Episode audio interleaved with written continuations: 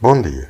Na semana passada eu fiz um convite aos munícipes, aos cavalheiros de uma forma geral e residentes em São Vicente a participarem de uma campanha, se eu posso utilizar esse termo, para limpar o antigo Tanquim da Matiota, uma piscina para crianças construída há mais de 80 anos que infelizmente, e diria desgraçadamente, foi entupida a quando dos trabalhos da construção daquela nave há mais de 30 anos. É algo que eu penso que as pessoas podem fazer muito rapidamente, contribuindo, mesmo estando fora, apoiando na aquisição de pás, eh, enxadas, baldes, ou até algum apoio para as pessoas que irão participar e que podem ter alguma dificuldade em termos de algum, alguma água, refrigerante ou algo para comer. Na sequência disto, eu também fiz uma publicação incidindo sobre o tema e uma pessoa amiga, residente uh, em Portugal, uh, indagou se teríamos solicitado autorização para tal evento. Eu uh, perguntei, pedir autorização a quem para limpar esse tanque? Se foram as autoridades, direta e indiretamente, as causadoras desse mal.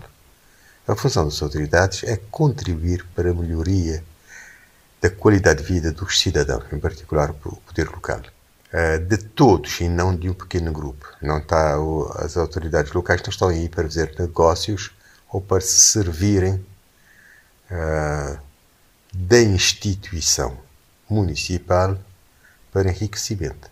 São funcionários pagos com o nosso o dinheiro de todos os impostos e estão aí para trabalhar para o bem comum. E pergunta-se: para um cidadão intervir para bem da cidade, da ilha, do município onde vive, precisa da autorização das autoridades? Não, penso que não.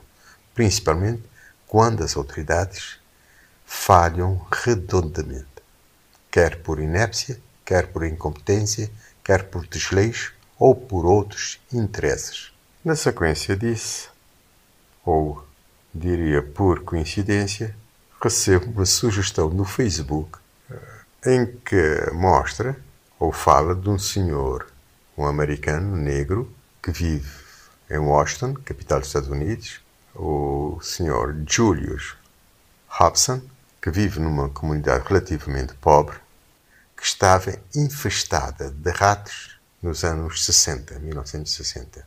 Perante a ausência das autoridades em atuar, então as autoridades uh, da cidade de Washington em atuar para desinfestar essa comunidade desses ratos, ele decidiu apanhar uh, uma certa quantidade desses ratos o máximo que ele pôde, guardá-los e ameaçar as autoridades, dizendo que se as autoridades não desinfestassem a comunidade pobre, negra, onde ele vivia, dessa praga de ratos, ele iria lançar os ratos que capturou na zona residencial das pessoas ricas.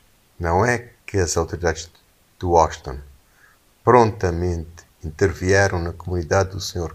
Julius Robson para tratar esse problema dos ratos, eu penso que é um exemplo do que deve ser um cidadão.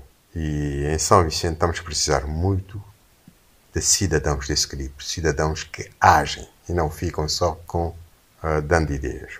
Bom dia a todos.